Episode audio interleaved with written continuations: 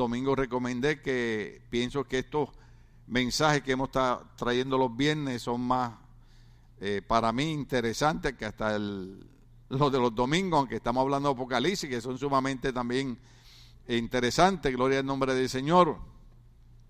Eh, tengo acá los versos bíblicos también, pero los muchachos me ayuden, los ponen en las pantallas. Gloria al nombre del Señor.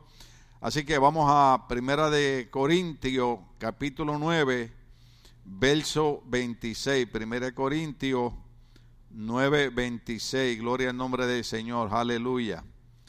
Vamos a ver si, si, si están ahí los muchachos ya. Gloria al nombre del Señor. Primera de Corintios, capítulo 9, verso 26. Gloria al Señor. Déjeme yo ubicarme acá también. Gloria a Cristo para siempre. Esta tecnología, cómo juega con nosotros, ¿verdad? Gloria al nombre del Señor. ¿Qué capítulo le dije? 9.26. Nos habíamos quedado en el punto donde mencionábamos que el apóstol Pablo eh, hablaba en términos militares y hablaba en términos de guerra y hablaba y decía, yo golpeo mi cuerpo, ¿verdad? Y yo eh, tiro golpe, pero lo hago no como quien golpea al aire. O sea, eh, eh, él sabía y tenía conocimiento y discernimiento de la pelea que estaba teniendo. Nosotros tenemos pelea espiritual, tenemos pelea emocional, tenemos peleas humanas Gloria al nombre del Señor. Por eso le hemos puesto como título este mensaje, Haciendo Guerra. Porque Dios nos llamó a hacer guerra. Yo entiendo que normalmente a nosotros nos enseñaron, o por lo menos a mí muchos años atrás, que los cristianos teníamos que ser sumamente mansos, humildes. La gente podía pisotearnos, la gente podía avergonzarnos, la gente podía eh, hacer cuanta cosa con nosotros y quedarnos callados. De hecho, eh, la gente no lee la Biblia, pero se sabe algunos versos bíblicos de memoria, como tienes que poner la otra mejilla. Ese sí se lo saben de memoria, ¿verdad? Pero no se saben de memoria de la manera que te gusta que te traten a ti, trata a los demás, ¿verdad? Eh, yo no creo que a nadie le gusta que lo, que lo traten mal, por lo tanto Jesús sabiendo eso dijo, eh, a todo el mundo le gusta que lo traten bien, si a alguien le gusta lo traten mal, entonces tenemos una clase de consejería que estamos dando aquí y tenemos como, como 12 buenos consejeros que le pueden ayudar a usted a salir de una etapa donde no es sana, no es normal, porque ninguna persona que se deje maltratar, se deje agolpear, se deje humillar, puede estar en una relación o en una condición eh, sana. Gloria al nombre del Señor. Entonces, es bien importante porque cuando, cuando Pablo escribe eh, en, ese verso dice, así que yo de esta manera corro, no como a la aventura. Esa parte es bien importante, porque eh, eh, nosotros los cristianos tenemos que estar seguros de los pasos que damos y entender dónde estamos.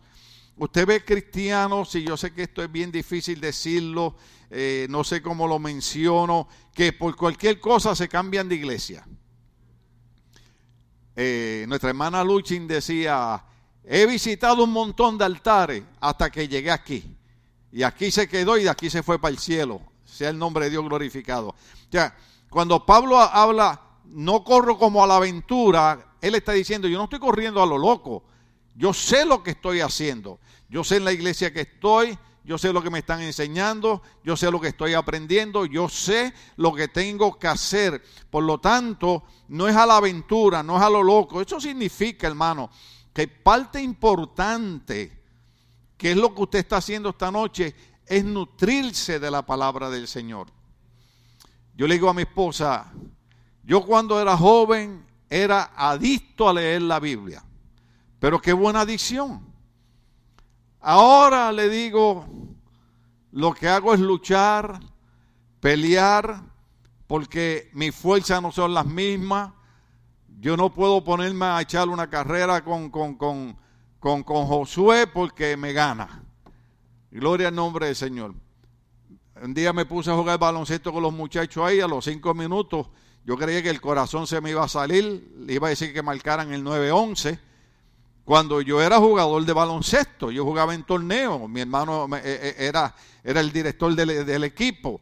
O sea, nosotros eh, llegamos a una edad donde nuestro interés es transmitirle a la gente el ejemplo, gloria al nombre del Señor, y, doy gracias a, a, John Betancourt, que lo saludamos en su cumpleaños, que me escribió y me dijo, pastor, gracias por ser un ejemplo para mi vida.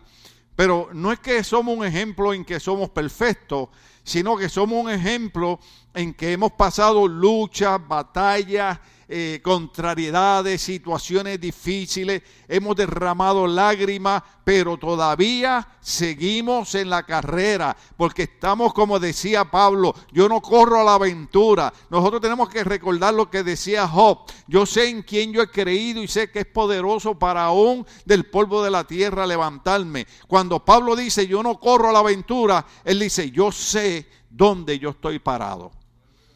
Por eso es que alguien mencionó los otros días que, había un corito que a mí me gustaba. De esos coritos de los viejitos. Dime tú, ¿dónde estás parado? Dime tú, ¿dónde estás parado? Dime tú, ¿dónde estás parado? En la arena, en la arena, no te pares. Ay, párate en la roca. Párate en la roca. Porque la roca es Jesucristo. Entonces Pablo dice, yo estoy parado sobre esa roca. Yo no estoy, yo no estoy corriendo a la aventura. De esta manera peleo, no como quien golpea al aire. Ahora, cuando él dice no como quien golpea al aire, nos está haciendo un reto porque nos está pidiendo a nosotros algo que muchos cristianos no entienden. Usted ve que los cristianos juegan con las cosas del Señor, usted ve que los cristianos juegan a la iglesia, usted ve que los cristianos andan buscando una iglesia donde Dios sea la manera de ellos, y no ellos volverse a la manera que Dios quiere que ellos sean. ¿Cuánto estamos aquí todavía? Entonces Pablo dice, yo golpeo mi cuerpo y lo pongo en servidumbre porque la salvación que Cristo me ha dado es tan grande que no hay nada en este mundo que pueda compararse a lo que yo voy a recibir cuando Cristo venga o me llame a su presencia. ¿Cuánto estamos aquí todavía?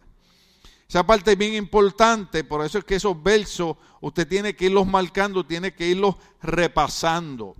Porque nosotros estamos en guerra, nosotros estamos en batalla, especialmente en el estado que nosotros estamos, eh, eh, no me refiero a condición, sino al estado de California, que es enemigo de las iglesias, que todo lo que procura hacer es para impedir que las iglesias crezcan, pero la iglesia no es el edificio, la iglesia somos nosotros. Y por más de dos mil años todos los gobiernos han tratado de detener a la iglesia y después de más de dos mil años la iglesia sigue estando en pie porque el Señor le dijo a Pablo en breve la iglesia le aplastará la cabeza a Satanás. Por eso es que tenemos que dar guerra, por eso es que tenemos que dar batalla. Una de las cosas que yo le expliqué a ustedes en el último mensaje es que sí nosotros tenemos que obedecer las leyes y los gobernantes mientras no pasen leyes o quieran que nosotros hagamos cosas que vayan sobre las órdenes de Dios. Entonces, en el siguiente verso, que es muy importante, que es 1 Timoteo capítulo 4, verso 7. Hoy se salvaron porque hoy el mensaje es corto. 1 Timoteo capítulo 4, verso 7 eh, eh, él lo dice de esta manera, los muchachos usan una versión allá, yo uso la nueva versión internacional y ellos usan una que tiene ese, pero bueno, es muy, parecida, gloria al nombre del Señor. Pero bueno, yo, yo, yo voy a leer la mía. ¿Están ahí? Segunda Timoteo capítulo 4, verso 7. Ellos tienen ahí primera y es segunda, gloria al nombre del Señor. Mire a ver, mire a ver, mire a ver. Ah, qué generales son estos muchachos. No, eh, se me quedaron todavía en 1 Timoteo 4.7. Ponme segunda, segunda, segunda. Ajá. El apóstol Pablo, cuando le escribe a Timoteo, ¿por qué razón le está escribiendo a Timoteo? ¿Por qué razón yo molesto tanto a los jóvenes en la iglesia? Porque nosotros los pastores vamos entrando en años, vamos envejeciendo y algún día tenemos que pasar lo que nosotros llamamos la batuta a otra persona. Pero el problema no es pasarle el cargo de pastorado a otra persona. El problema no es dejar a otra persona a cargo de la iglesia. El problema es que a esa persona que le pasemos la batuta, que a esa persona que le dejemos el cargo, a esa persona que dejemos a cargo de la iglesia, ame la iglesia como uno la ha amado. Y pelee por la iglesia como uno ha peleado por la iglesia. ¿Usted cree que esta iglesia no la han tratado de destruir, hermano? De afuera y de adentro. Pero hemos peleado como gato patas arriba. ¿Y sabe qué? Todavía Ministerio Bautista Logo sigue en pie porque han habido hombres y mujeres que han dado pelea por esta iglesia porque saben que esta iglesia no es nuestra. Esta iglesia no es nuestra. Esta iglesia es de Cristo. Nosotros solamente somos los mayordomos. A mí me dicen, pastor, le digo, hermano, yo lo que nada más soy, soy, soy el dirigente, soy el líder. El dueño de la iglesia es Jesucristo. Y cada uno de nosotros tenemos que entender que la iglesia le costó a Cristo su sangre y no podemos dejar que nadie venga a tratar de destruir la iglesia por puro chiste. ¿Cuánto estamos aquí todavía? Esa parte es bien importante. Por eso Pablo cuando, cuando le escribe a Timoteo, le dice, Timoteo, es importante que recuerde que tú siempre me viste a mí haciendo algo, peleando por la iglesia, peleando por la iglesia, peleando por la fe. He peleado la buena por eso estamos hablando de hacer guerra. Esto es una guerra. ¿Usted cree que el enemigo va a dejar que usted sea bendecido por puro chiste? Esto es una guerra, esto es una batalla. Hasta para venir a la, iglesia. Yo de veces digo cosas que son ofensivas, ¿verdad? Pero espero que usted tenga un poquito de amor y de perdón hacia mí. Pero digo, enfermos, cansados, nos levantamos y vamos a cuantos sitios queremos. Para la iglesia es donde siempre tenemos excusa. Eso no quiere decir que no hay momentos que hay que eh, eh, salir y todo. Usted, entiende todo mi sistema ya. Pero yo tengo que seguirlo molestando, tengo que seguirlo empujando, tengo que seguirlo inquietando para que usted comprenda que para Pablo era tan importante la iglesia que le dijo a Timoteo, he peleado la buena batalla, pero sobre todo, esto usted se lo sabe de memoria, he terminado la carrera. Mire, hoy yo pensaba en los hermanos otra vez que se han ido con el Señor. Y él me hasta iba por una foto de, la visita que hice el, domingo a, a, mi hijo en el cementerio. Y iba a poner, ahí está la victoria. Porque mientras estamos aquí, estamos en pelea. Estamos dando batalla. Pero cuando morimos, hemos terminado la carrera porque estamos ausentes de los hombres, pero estamos presentes delante del Señor. O sea, nosotros eh, eh, eh, nos duele la pérdida de un ser querido, pero tenemos que entender que ellos están diciendo, como decía el apóstol Pablo, he peleado la batalla, he peleado la buena batalla, he peleado la buena batalla, he terminado la carrera. Ahora, esta parte es, ahí puedo terminar. Y he permanecido fiel. ¿Cómo se dice fiel en inglés? Faithful. ¿Cómo se diría allí? I've been faithful to the Lord. I kept the faith. ¿Sí? ¿Lo dije bien? Estoy aprendiendo inglés porque voy a aprender inglés un día de esto. Ya, uno de los conceptos que nosotros hemos tratado de enseñar en nuestra iglesia, que la gente no agarra la onda, es aprender fidelidad a aquel que dio su vida por nosotros en la cruz del Calvario, que se llama Cristo. Cualquier amigo nos saca de la iglesia. Cualquier cosa nos saca de la iglesia. Pero cuando Pablo le escribe a Timoteo, le dice, he peleado la buena batalla, guerra. Así, hice guerra, hice guerra, hice guerra. He terminado la carrera. Es lo único que yo le pido al Señor. Yo, yo digo, ¿Cuántas veces yo he mencionado que por 48 años le he servido al Señor? Pero ¿sabe qué? Si yo no muero siendo cristiano, perdí 48 años de mi vida. Esto no es los años que hemos servido. Esto es que muramos sirviéndole al Señor. Ay, qué palabra fea, pastor, no hablé de morirse. Jesucristo dijo, todo aquel que cree en mí, aunque esté muerto, vivirá, porque yo soy la resurrección y soy también la vida. Esa promesa es maravillosa. Entonces dice, y he permanecido fiel, diga conmigo fiel. Trate de poner eso en su mente, trate de poner eso en su corazón, trate de poner eso en su alma, porque lo más que nosotros vemos en las iglesias son gente que no entiende lo que es fidelidad a Cristo. Por eso es que Pablo le dice a Timoteo, Timoteo, yo me voy a morir, yo me voy con el Señor, pero lo único que me preocupa es que tú entiendas lo que es serle fiel a Dios hasta el día de tu muerte. ¿Cuánto comprendemos esa parte? Esa parte, esa parte es muy buena porque dice, he, guardado la fe y he permanecido también fiel. Oh, gloria al nombre del Señor. Entonces dice de esta manera, pues seguimos, seguimos, seguimos. Ay, que, que suelto ustedes tienen que el mensaje hoy es corto. Segunda Corintios 10, 3 al 4. Segunda Corintios 10, 3 al 4. Oh, aleluya. Segunda Corintios 10, 3 al 4 dice, somos humanos, pero no luchamos como lo hacen los humanos. ¿Por qué razón? Mira lo que dice el verso 4. Usamos las armas, diga conmigo armas. Fíjese que lo dije con R.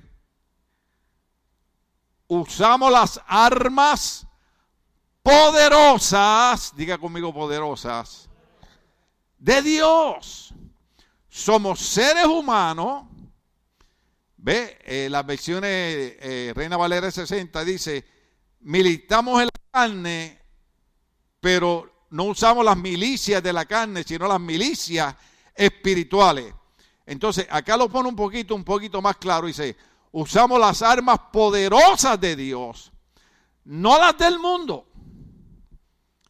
No las del mundo. Pablo, si Pablo existiera ahora en el siglo XXI, en el año 2022, diría, ¿qué ha pasado con la iglesia? La iglesia está metiendo las cosas del mundo dentro del templo. Cuando nosotros somos seres humanos, pero usamos las almas poderosas de Dios, no las del mundo. Es más, déjeme decirle algo. Inclusive cuando cantamos, debemos cantar música que la letra nos lleve a conectarnos con Dios. No letra imitando al mundo para gozarnos nada más en la carne y que nuestro espíritu no tenga una relación con el Señor. Por eso Pablo dice, usamos las armas poderosas de Dios, no las del mundo, ¿para qué? Derribar, diga conmigo derribar, para derribar las fortalezas en esa, en esa parte eh, eh, eh, me es bien difícil, porque una, una fortaleza es como un castillo. Por ejemplo, ¿cuántos han ido a Citadel? Que la palabra Citadel lo que significa son murallas de protección.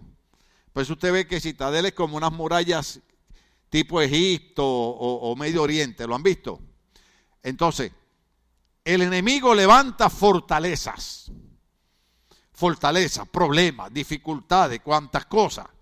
Pero Pablo dice que nosotros usamos las armas poderosas de Dios, no las del mundo, para derribar, diga conmigo derribar, para derribar las fortalezas del razonamiento humano, para destruir argumentos falsos. ¿Qué es lo que quiere decir?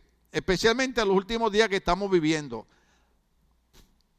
Yo entiendo que los métodos pueden cambiar de cómo predicar el Evangelio, pero la palabra de Dios no puede cambiar. O sea, yo no puedo venir con invento. La única manera que yo puedo ser salvo es recibiendo a Cristo como Señor y Salvador de mi vida. No puedo venir con razonamientos humanos. El único camino entre Dios y los hombres es Jesucristo. Los apóstoles hicieron milagros, fueron buenos para aquí y para allá, pero el único camino entre Dios y los hombres es Jesucristo. Por eso es que Pablo dice, usamos las armas poderosas de Dios, no las del mundo, para derribar la fortaleza, para que todas estas religiones y todas estas enseñanzas, usted sabe cuánto loco hay en Facebook. Usted sabe cuánta gente loca hay en la radio.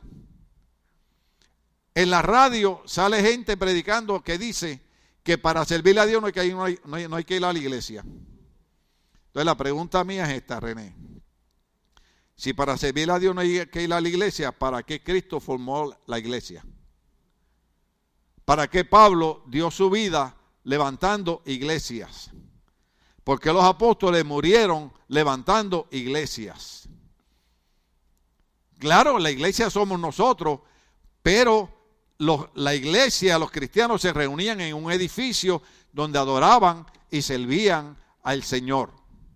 Entonces, todo este razonamiento, todas estas ideologías de, loco, el Señor nos dice, usa las armas poderosas que hay en Dios para que destruyas todo argumento. Y usted sabe lo que es argumento, es discusión. Por ejemplo, usted le dice a alguna persona que usted cree en Dios Padre, Dios Hijo y Dios Espíritu Santo, le dicen que usted cree en un Dios de tres cabezas. El problema es que en la Biblia, desde Génesis hasta Apocalipsis, aparece manifestado Dios Padre, Dios Hijo y Dios Espíritu Santo. No aparece Jesús solo, no aparece Jehová solo, aparece Jehová Padre, Jesucristo Hijo y el Espíritu Santo. Entonces, cuando nos vienen con estos argumentos o estas discusiones o estos razonamientos humanos, nosotros usamos las armas poderosas. Pero ¿cuáles son una de las armas poderosas? Una de las que más se ha olvidado y de las que menos se usa, la oración. La oración. No hay manera que nosotros podamos ser cristianos sin creer en la oración. Voy a hacer una pregunta, no es, no es mala, no es capciosa, no es para molestar ni ofender. Pero ¿cuánto, ¿cuánto usan Facebook? Aparte de este pecador que está aquí. Es lo único que yo uso y no lo sé ni usar bien. Si yo puedo estar una hora en Facebook, yo puedo estar 15 minutos hablando con el Señor. Eso se llama oración, porque orar es hablar con el Padre Celestial. Si Cristo, que era Dios manifestado en carne, tuvo que practicar la oración, ¿cuánto más nosotros tenemos que creer y practicar la oración? Lo menos que usted debe hacer por la mañana cuando se levanta es el Padre Nuestro. Y lo menos que puede hacer antes de acostarse es hacer el Padre Nuestro también. Y durante el día, mientras está manejando, mientras está trabajando, Señor, bendíceme, bendice mi esposa, bendice mi esposo, bendice mi hija, bendice mi hijo, bendice mis nietos y sobre todo bendice a ese loco pastor que yo tengo. ¿Cuánto estamos aquí todavía? Entonces, el apóstol Pablo lo usa de, esa manera porque Pablo sabe que la iglesia está en una guerra con falsas religiones, falsas ideologías y todas esas cosas nosotros tenemos que combatir con ellas. Efesios capítulo 6, verso 10 al 12, ese ustedes se lo saben de memoria. Pero qué pena que hoy, ¿verdad? No quiero abusar de ustedes. Efesios 6, 10 al 12, ¿qué dice? Una palabra final. Sean fuertes en el Señor. ¿Sean qué? Fuertes en el Señor y en su gran poder. ¿Y de qué manera podemos ser fuertes? Orando, leyendo la Biblia y viniendo a la iglesia. Sigue. Póngase en toda la armadura de Dios para poder mantenerse firme contra toda la estrategia del diablo. Eso usted lo ha oído un montón de veces. Pues no luchamos contra enemigos de carne y hueso, sino contra gobernadores, maligno y autoridad del mundo invisible contra fuerzas poderosas de este mundo tenebroso y contra espíritu maligno de los lugares celestiales. Efesios 6:12. Por eso es la importancia de la iglesia pedir, Señor, lléname de tu Espíritu Santo. Cúbreme con tu Espíritu Santo. Cúbreme con tu sangre. Por eso es que tenemos que congregar. Por eso es que tenemos que venir a la iglesia. Porque nosotros luchamos con cosas que no se ven, pero que hacen efecto en nuestra mente y en nuestras acciones. Por ejemplo, esta madrugada nos escribían del programa de Los Ángeles que si podíamos asistir a ayudar a una familia porque uno de los miembros de la familia se había quitado la vida. ¿Qué es eso? Eso es una lucha que no se ve, espiritual, que pone pensamientos negativos para destruir la gente. Por eso dice la Biblia, sean fuertes en el Señor. Amén. Último verso, y ahí terminamos. Yo daría un aplauso si el pastor dice ahí terminamos. Apocalipsis capítulo 12, verso 17. Apocalipsis capítulo 12, verso 17. ¿Ya lo tienen? Dice de esta manera. Entonces, o bueno, déjeme leer la versión de allá. Así que el dragón, ¿quién usted cree que es el dragón? ¿Se acuerda que la Biblia llama el dragón la serpiente antigua? El dragón se enfureció contra la mujer. En este caso no tenemos mucho tiempo para explicar, pero la mujer simboliza a la nación israelita. Así que el dragón se enfureció contra la mujer y le declaró la guerra. ¿Le declaró la qué? Usted ve por qué todos los mensajes que hemos estado trayendo los, viernes se llama haciendo guerra. Si usted cree que estar en el Evangelio es para estar tranquilo, está equivocado. Estamos en guerra. Así que el dragón se enfureció contra la mujer y le declaró la guerra al resto de sus qué. ¿Quiénes son los hijos de Dios? Nosotros. ¿A quién le declaró guerra? A nosotros. Le declaró la guerra al resto de sus hijos. A, bueno, en esa parte yo tendría que preguntar porque no creo que todos lo hagan. Pero dice, a todos los que obedecen, quiere decir que es desobediente, a todos los que obedecen los mandamientos de Dios, el dragón se enfureció contra la mujer y le declaró la guerra al resto de sus hijos a todos los que obedecen. No es solamente venir a la iglesia, es obedecer la palabra de Dios. A todos los que obedecen los mandamientos de Dios. Yo no sé si el domingo yo pueda pasar un video que, grabé, donde eh, en los noticieros, sean en inglés o sean en español, cada vez que una persona quiere mencionar a Dios o a Jesús, lo borran. Ahí salió un futbolista morenito norteamericano y tenía un, de esos aquí puesto para el sudor y aquí decía Jesus. Y cuando lo están entrevistando le pusieron en la cámara borroso para que no se viera el nombre de Jesús. ¿Usted entiende? Usted entiende que estamos en guerra, ¿verdad? Entonces dice, hizo guerra al resto de los hijos, a todos los que obedecen los mandamientos de Dios. Hasta ahí la cosa está buena. La otra pregunta es esta. Los que se mantienen firmes en su testimonio de Jesús. Jesucristo dijo una palabra muy, muy difícil. Jesucristo dijo, el que me confiese delante de los hombres, yo le confesaré delante de mi Padre Celestial. Pero el que me niegue delante de los hombres, yo también le negaré delante de mi Padre Celestial. Por eso es que Jesús dice, en esta guerra, en esta batalla, lo que hay que buscar, número uno, la gente que son obedientes a los mandamientos de Dios. Esos son los que tienen batalla. ¿Cuántas veces le he dicho, pero se lo voy a repetir? La persona que dijo, yo no sé por qué ustedes siempre dicen que el diablo se pasa molestando, porque a mí el diablo no me hace nada. Y alguien le dijo, porque tú no estás haciendo nada para Dios.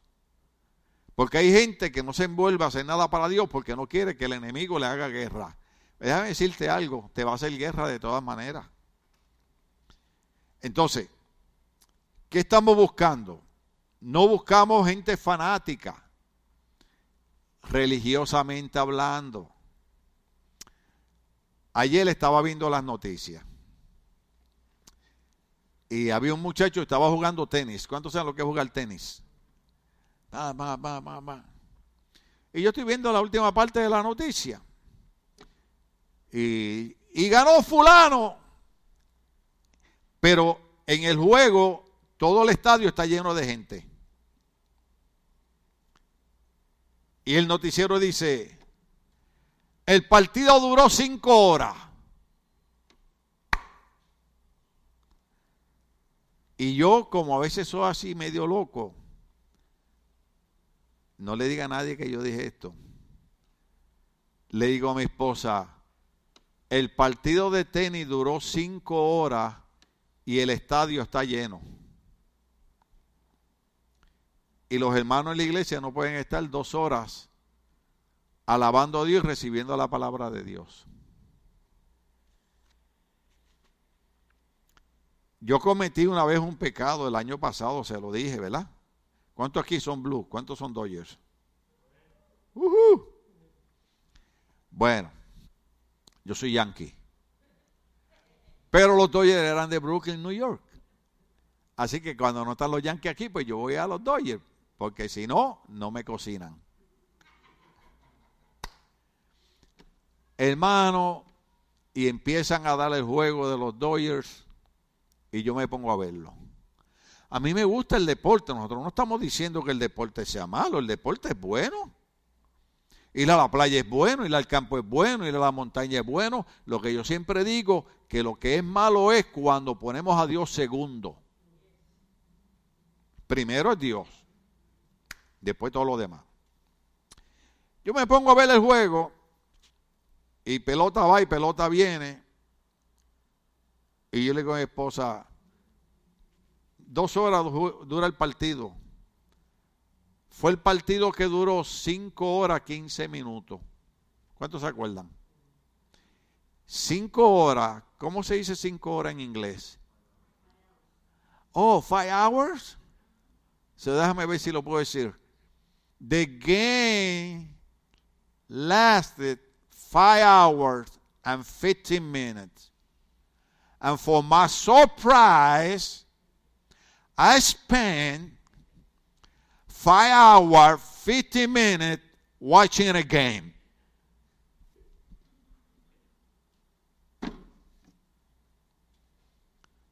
Cuando estamos en la iglesia, me engañó el pastor, dijo que el mensaje era corto.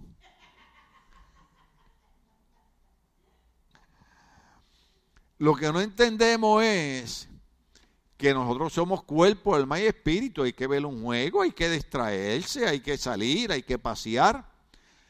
Pero la Biblia dice, busca primeramente el reino de Dios y su justicia. Y después todas las cosas serán añadidas.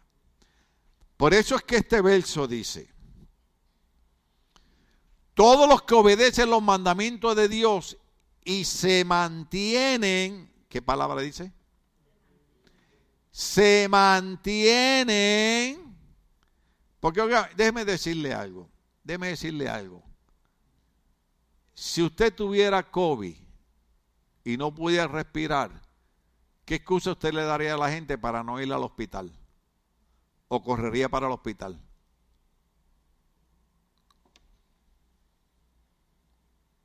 Un silencio mortal. Porque todo el mundo sabe que si hay un accidente, usted va a correr para el hospital. Una vez a mí, el Señor reprenda al diablo, me estaba bajando una piedra por un riñón. Hermano, yo, ¿te sabes cuánto yo estoy en el hospital? 12 horas. Para que me atendieran. Me dijeron, te vamos a dar una medicina para el dolor. Le dije, no, no, no, no, porque ya se me quitó el dolor, porque la piedra se movió. Me dijo, no, no, pero tenemos que hospitalizarte, tenemos que esto. Por eso es que yo los molesto a ustedes, pero no es para que se enojen, sino es para crearle conciencia de la importancia que es seguir este verso bíblico. Los que se mantienen firmes. La gente que no anda buscando excusas para dejar de servirle a Dios. ¿Cuánto estamos aquí? A mí a veces me dan mis arrebatos y yo digo, el domingo que viene entrego a la iglesia. Y el Señor me mira, me dice, ya, este está con las locuras esas que le dan. ¿Ah? Pero después recuerdo que algo que lo que Dios espera de nosotros es que permanezcamos fieles y firmes en el Señor. Voy a decirle algo aquí que va a ser feo. Usted tiene que tener cuidado a quien usted escucha. Porque siempre hay alguien que tiene alguna razón para quejarse de la iglesia. Y usted dígale, pues mira, yo quiero ser de los que obedecen los mandamientos de Dios, de los que hacen guerra, de los que dan batalla y de los que se mantienen firmes. Ten hot. Así le dicen a uno. ¿Cómo le dicen en México en el ejército? Firme. Pero fíjese que dice firme en su testimonio de Jesús. ¿Sabe lo que dice, verdad? La gente que está dispuesta a servirle a Dios y nunca negar que Jesucristo es su Señor. Yo sé que usted conoce montones de cristianos que alguna vez tuvieron una iglesia y le dan un montón de razones y de excusas.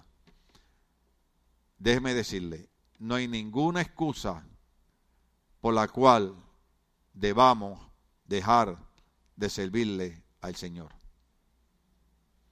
Hay momentos tristes, hay momentos dolorosos, hay momentos de enfermedades, pero la Biblia dice, si alguno después de haber puesto la mano en el arado, yo tengo un arado por ahí que me trajo la hermana Dulia. Todavía no lo he usado. Me lo escondieron por algún lado. Lo voy a poner en el púlpito otra vez. De esos arados viejos. Porque lo que pasa es que antes, cuando se araba, que los bueyes, estoy hablando de los animales aquellos, jalaban el arado, el arado tiene como una cuchilla doblada. Y usted tenía que mantener el curso del arado si usted miraba hacia atrás, se desviaba y cuando venían a sembrar la semilla, la siembra quedaba mal. Eso es lo que Cristo está diciendo. Si alguno después de poner la mano en el arado mira hacia atrás, no es digno de entrar al reino de los cielos. Entonces, ¿cómo terminamos nosotros todo este estudio que hemos dado por varios viernes de haciendo guerra? Entendiendo que Jesús espera que nosotros nos mantengamos firmes en su testimonio. Déjeme terminar diciendo esto. La palabra firme no significa que no va a haber problema, porque por eso estamos hablando de guerra. La palabra firme no significa que no va a haber batalla, por eso estamos hablando de batalla no significa que no va a haber luchas, por eso estamos hablando de luchas. Pero hoy los muchachos se tiraron un cántico maravilloso. Puedes tener paz en la tormenta, fe y esperanza cuando no puedas seguir, aun con tu mundo hecho pedazo. El Señor guiará tus pasos. Ten paz en medio de la tormenta. Hay tormentas, hay luchas, hay batallas, hay guerras, pero el Señor espera que nos mantengamos firmes en su testimonio de Jesús. Termino con esto que lo usé una vez en una conferencia de damas. Había una viejita que el doctor le dijo, te quedan pocos días de vida. Y ella habló con el pastor, le dijo, pastor, cuando esté haciendo mi servicio funeral, quiero que me ponga un tenedor en la mano. Dice, un tenedor en la mano. ¿Y para qué? Dice, porque cuando uno va a un restaurante, el tenedor es lo último que se usa para comerse el postre, porque el postre es lo mejor que, uno espera en la cena. Y lo mejor viene cuando uno muere en Cristo. Porque cuando usted muere en Cristo, entonces que usted viene a disfrutar de la vida eterna en Cristo Jesús. ¿Cuántos estamos dispuestos a mantenernos firmes en el Señor? Aleluya, vamos a estar de pie.